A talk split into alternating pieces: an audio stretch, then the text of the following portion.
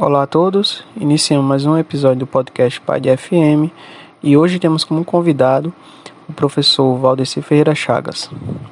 Valdeci é doutor em História pela Universidade Federal de Pernambuco, atualmente é professor associado adjunto da Universidade Estadual da Paraíba, campus 3 de Guarabeira, coordenador do grupo de pesquisa Cotidiano, Cidadania e Educação tem experiência na área de História, com ênfase em História Regional do Brasil, atuando principalmente nos seguintes temas: ensino de História da África, cultura, cidadania, história, cotidiano, religiões de matriz africana, ensino de História e cultura afro-brasileira e africana, e educação etnorracial. Hoje o professor ele vai nos comentar sobre o tema deste episódio que é Nosso Racismo de Cada Dia. Um tema é, necessário e preciso diante aos últimos acontecimentos é, a violência contra os povos negros no Brasil e no mundo. E aí o professor vai nos apresentar é, como se dá essa construção estrutural do racismo no Brasil, ao qual se arrasta desde o seu período colonial. E aí de se pensar é, onde se encontram esses povos, essas pessoas é, durante esse processo histórico, principalmente ao pós-abolição, é, e atualmente como a mídia está retratando o racismo como um eufemismo para é, que não existe racismo, demonstrando que as pessoas negras no Brasil têm oportunidade quando de fato não existe. Então, como é, que essa mídia está tratando atualmente é, essa discussão no racismo, é, que foi diante alguns acontecimentos globais e aí que movimentou toda a sociedade e aí a mídia, é, os canais de telecomunicações e rádios e outras mídias começaram a discutir o assunto. Então é isso, pessoal. Deixo vocês com a fala do professor Valdeci. Obrigado a todos e até mais. Nosso racismo de cada dia. No Brasil, nunca assistimos às grandes emissoras de televisão se reportarem tanto ao racismo quanto estamos presenciando desde o dia 25 de maio do corrente ano. O que será que as emissoras de televisão querem dizer aos telespectadores com tantas reportagens sobre o racismo. Não existe racismo no Brasil? O racismo no Brasil estava silenciado? O debate sobre o racismo está pautado na sociedade brasileira? O racismo está na agenda da grande imprensa? A sociedade brasileira resolveu admitir a existência do racismo e enfrentá-lo? Ou tudo não passa de um jogo de cena? Em meio ao bombardeio das reportagens, à primeira vista, a impressão que o telespectador tem é a de que não existe racismo no Brasil e os primeiros casos surgiram recentemente. Para os desavisados, desinteressados e desinformados no assunto, racismo não é coisa de negro, é coisa de brasileiro. Se trata de um fenômeno social tem história e está intrínseco à formação da sociedade brasileira que construiu seu patrimônio e riqueza econômica usando a inteligência, as mãos e os pés da gente negra, uma mão de obra especializada que desde o colonialismo até as vésperas da proclamação da República foi utilizada no trabalho da cultura da cana-de-açúcar, café, extração de metais preciosos, fundição de metais, confecção de utensílios domésticos e instrumentos de trabalho, manipulação de ervas, criação de gado, charqueadas e tantas outras atividades que foram indispensáveis à construção das riquezas do Brasil. Portanto, o racismo faz parte da estrutura social brasileira e se configura quando pessoas negras são excluídas da maioria das estruturas sociais e políticas, e as instituições agem na perspectiva que privilegiam os brancos e mantêm suas vantagens em detrimento às vidas negras. Ainda que o racismo esteja intrínseco à história do Brasil, brasileiros nunca o enfrentaram na perspectiva de superá-lo. Poucos gostam de falar sobre tal assunto, outros dizem não existir e há quem acuse os negros de inventá-lo. No geral, tratam-o como caso de polícia e não como fenômeno social. Racismo não é coisa de negro, é coisa de brasileiro. Tal fenômeno não começou esta semana e nem semana passada. É um fenômeno que acompanha brasileiros desde a invenção dessa terra como nação e está na estrutura do Estado, formado a partir de 1822, sobretudo na sua forma de atuação. É invisível e sutil aos olhos dos indivíduos, mas destrutível no que diz respeito à mobilidade social dos sujeitos, conforme nos ensinam Charles Hamilton e Kwame Touré, é um dos modelos pelo qual o Estado e as demais instituições estendem o seu poder sobre toda a sociedade. Esse é o racismo institucional e tem origem na operação de forças estabelecidas na sociedade e, portanto, recebe muito menos condenação pública, porque é menos evidente, muito mais sutil, menos identificável em termos de indivíduos específicos que cometem os atos. No Brasil, esse fenômeno se solidificou e continuou aperfeiçoando-se, mais especificamente em 1889 com a proclamação da República. Com a gente negra a um ano livre do trabalho escravizado, a República passara a contar com os seguintes problemas cruciais: a raça, a formação de uma nação, a cidadania e a busca de um modelo civilizatório europeu. Livres do trabalho escravo, negros não foram incorporados a sociedade republicana como trabalhador assalariado e cidadão, mas jogados à própria sorte, quando não permaneceram nas fazendas e engenhos trabalhando em troca de comida, uma multidão de homens e mulheres desocupadas e sem nenhuma condição de vida passaram a perambular pelas estradas em busca de lugar e condições para viver. Muitos, quando não se embrenharam mata adentro, ocuparam terras devolutas e formaram comunidades, outros morreram em decorrência da fome e do abandono. A historiadora Lilia Schwartz nos conta que após o fim da escravidão, muitos jornais da época passaram a noticiar pessoas negras encontradas mortas. No entanto, atribuíam as mortes aos vícios da embriaguez, mantido por elas, o que de certo modo tirava da sociedade a responsabilidade pelas mortes ocorridas, haja vista os sujeitos serem livres, portanto, autônomos para decidir seus destinos, conforme noticiou o Correio Paulistano em 1890. Sexta-feira última foi encontrado na estrada que vai de Sorocaba ao Banco de Árvores Grande um indivíduo de cor preta de nome Sebastião. Pelas observações feitas, verificou-se que Sebastião morrera enregelado, talvez devido a achar-se sob efeito do álcool. Correio Paulistano, 13 de agosto de 1890. A notícia data do final do século XIX, dois anos após a libertação da escravidão. Mas em nada se diferencia do que os noticiários policiais de hoje anunciam sobre a morte de gente negra. Embora nela esteja explícita o descaso do Estado republicano para com a pessoa negra, o enunciado da reportagem ainda a responsabiliza pelo fim trágico que tivera à medida que aponta a embriaguez como causa mortes e não a condição de abandono em que Sebastião se encontrava, condição também evidenciada nessa outra notícia jornalística. Cadáver encontrado foi encontrado o pardo Maximiano de 70 a 80 anos. Este indivíduo usava de bebidas, atribui-se a isso a causa da morte.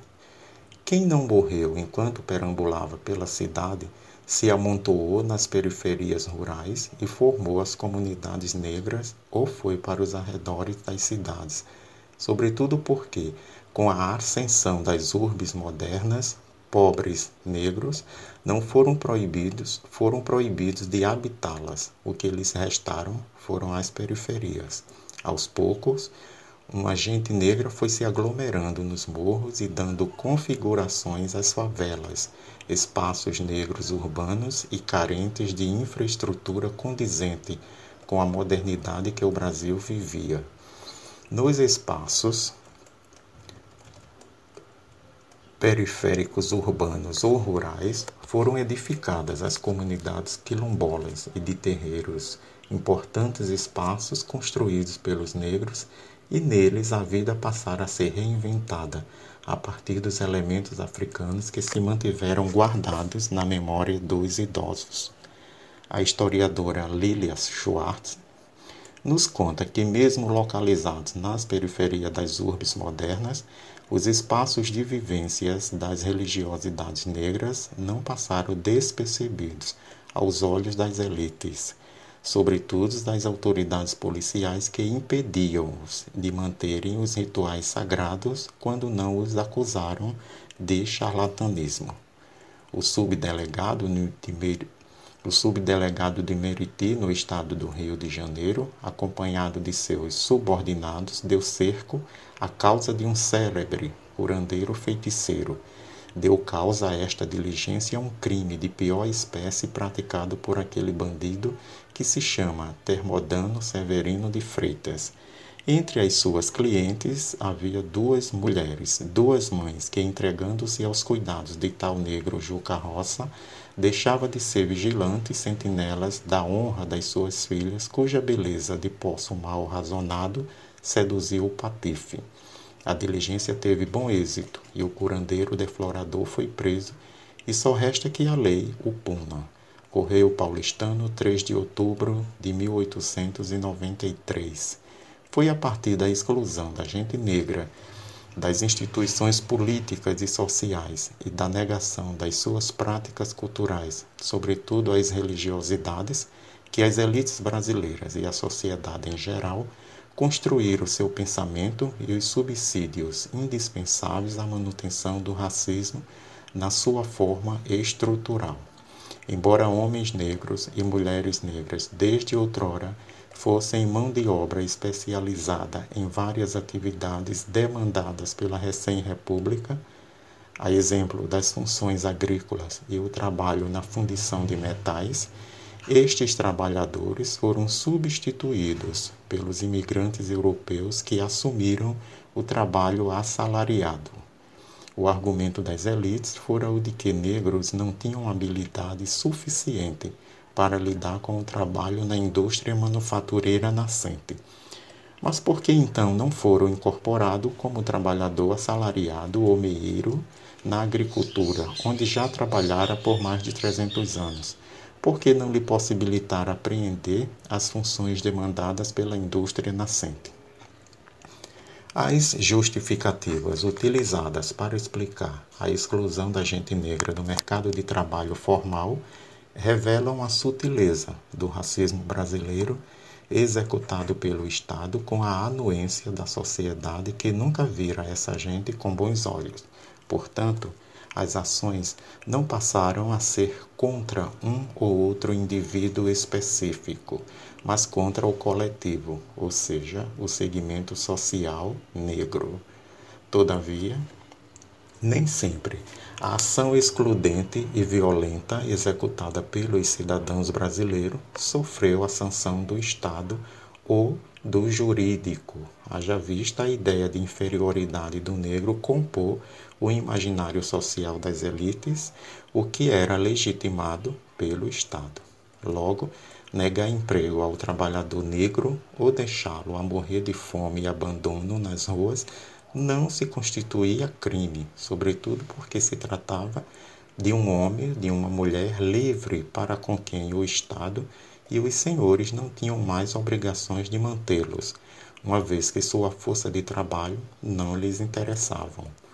A República Brasileira, branca e aristocrática, quando não construiu sutis mecanismos de exclusão, recorreu à violência direta para manter a gente negra excluída da sociedade, o que representou instituir o racismo no imaginário social, efetivado na omissão do Estado que acabara legitimando e naturalizando tal condição. Era preciso embranquecer o Brasil, por isso nenhuma ação que representasse a inclusão dos negros à sociedade e evitasse a sua morte fora efetivada. De lá para cá, esse projeto mantém-se apenas atualizando-se e ainda hoje o Estado exclui e mata negro, uma vez que no Brasil a polícia, representante do Estado, é quem mais o mata, enquanto os governos são omissos, uma vez que poucos casos de assassinatos de negros são investigados e os policiais responsáveis punidos. Além de omissão na apuração investigação e punição dos assassinos da gente negra, o Estado ainda se utiliza de outras instituições a seu favor, a exemplo da escola, da imprensa e da igreja. Nesse projeto que exclui e mata negro, cada uma dessas instituições assume uma função Ainda que suas ações não provoquem o derramamento do sangue negro, elas contribuem com a manutenção do racismo estrutural e o mata simbolicamente todos os dias. A escola cumpre esse papel quando não implementa sistematicamente os conteúdos de história e cultura afro-brasileira e africana no currículo escolar, conforme obriga a Lei 10.639 as religiões cristãs quando demonizam as práticas religiosas de matriz africana e os responsáveis por tais discursos não são punidos. A imprensa, quando não pauta o racismo como fenômeno a ser discutido na sociedade brasileira e se limita, a, assim como os jornais do século XIX, a apenas noticiar a morte de pessoas negras, ao invés de denunciar e ser porta-voz da justiça e da cidadania. O judiciário, quando julga os crimes motivados pela condição de raça como injúria racial e não racismo, embora o racismo no Brasil seja crime inafiançável. A partir do comportamento dessas instituições com relação às pessoas negras e suas práticas culturais, se solidificam as estruturas que mantêm e reproduzem o racismo dia a dia. Portanto, o racismo está imbricado à formação e ascensão das estruturas de poder e se reproduz cotidianamente nas relações que os sujeitos mantêm em sociedade, as quais naturalizam a condição de miséria social a que a maioria da gente negra ainda vive, quando não os culpam. Desde a colonização, negros são tratados como corpos dispostos e disponíveis ao trabalho braçal, prontos a servir. Enxergá-los para além dessa condição ainda é um exercício caro à sociedade brasileira, uma vez que estes ainda servem às conveniências e interesses das elites e do capitalismo e são descartados quando satisfazem-nas. O racismo de cada dia impede que a sociedade enxergue-nos como seres presentes e produtores de conhecimentos, razão porque a imprensa sempre alardeia quando uma pessoa negra chega a um lugar de poder numa instituição pública ou privada, o que faz com que o grande público não perceba o racismo estrutural vigente. Quem não lembra o alarido que fez a grande imprensa brasileira quando o juiz Joaquim Barbosa fora nomeado para integrar o Supremo Tribunal Federal? A ironia do discurso na época foi a imprensa usar a ascensão do então juiz como justificativa para negar a necessidade das cotas raciais nas universidades públicas e assim manter o racismo estrutural. Numa instituição jurídica centenária composta por 11 juízes que integram a Suprema Corte da Justiça Brasileira, pela primeira vez, um negro tiver assento. Este fato por si justificaria a necessidade das cotas raciais nas instituições públicas de ensino superior, pois esse fato, pois nesse fato está o racismo estrutural. Mas a grande imprensa fez o contrário, propagou as cotas raciais nas universidades como racismo, quando esta se constitui numa medida de inclusão de negros a uma instituição social de poder, qual seja a universidade. Nesse processo, o lugar social de destaque é naturalizado aos brancos, o que legitima a manutenção dos seus privilégios. O que deveria ser direito oportunizado a todos os cidadãos a partir das suas condições se transforma num pódio a ser conquistado pelos negros e alguns, quando alcançam, por uns minutos são manchetes dos principais telejornais apresentados no horário nobre. Geralmente, as reportagens sobre fatos dessa natureza são carregadas de sentimentos e colocam-nos como sujeitos esforçados, vistos terem feito a proeza de furarem os cercos da sociedade e chegarem no lugar de poder e destaque social e político. No discurso da grande imprensa, negros, quando chegam a tal condição, isso nunca é visto como enfrentamento ao racismo estrutural, apesar de este se manter uma vez que o negro passa a ser único numa instituição pública majoritariamente branca, como foi o caso do Supremo Tribunal Federal, quando o juiz Joaquim Barbosa passou a compor esta corte. A sua entrada nesta instituição jurídica não superou o racismo estrutural, mas revelou-o, sobretudo porque a sua aposentadoria não significou a nomeação de outro juiz negro, mas o silenciamento. Se houvesse interesse do governo em enfrentar e superar o racismo estrutural, teria sido nomeado um juiz ou uma juíza negro ou negra. Será que esperaremos por mais 200 anos para que outro juiz ou uma juíza negra tem acesso a uma cadeira nesse espaço jurídico? Eis a questão de como a sociedade brasileira e os dirigentes institucionais tratam o racismo estrutural. Ao invés de enfrentar, fazem maquiação. Geralmente, quando isto acontece, a grande imprensa não trata como manutenção do racismo e a sociedade pouco enxerga-o porque esse tipo de racismo, como nos ensinam Charles Hamilton e Kwame Ture, é menos evidente, muito sutil, menos identificável em termos de indivíduos específicos que cometem os atos. Lembremos que a sociedade torceu e aplaudiu a nomeação do juiz Joaquim Barbosa. Certamente poucos perceberam a permanência do racismo estrutural no Supremo Tribunal Federal. Nesse sentido, a grande imprensa, ao invés de pautar a discussão em torno do racismo estrutural, invisível aos olhos da massa de telespectador, tende a tratar o sujeito negro como uma pessoa esforçada e não inteligente. Diz ser uma pessoa que não se deixou abater pelo racismo e venceu na vida. Chegou a tal lugar porque se esforçou e não ficou perdendo tempo com essa história de racismo. Assim se processa o nosso racismo estrutural a cada dia, tão perto de todos nós, mas tão longe de ser enxergado. Quando observamos o quadro de funcionários de empresas públicas ou privadas e identificamos apenas um negro no lugar de poder, não enxergamos essa realidade como racismo. A exceção se torna regra e normalizamos-la. Poucos questionam essa realidade num país onde 52% da população é negra. Atribuímos essa realidade ao esforço individual e não ao racismo estrutural. Por vezes recorremos a tal realidade para dizer que não existe racismo no Brasil ou para nos posicionarmos contra as políticas públicas de ações afirmativas para negros.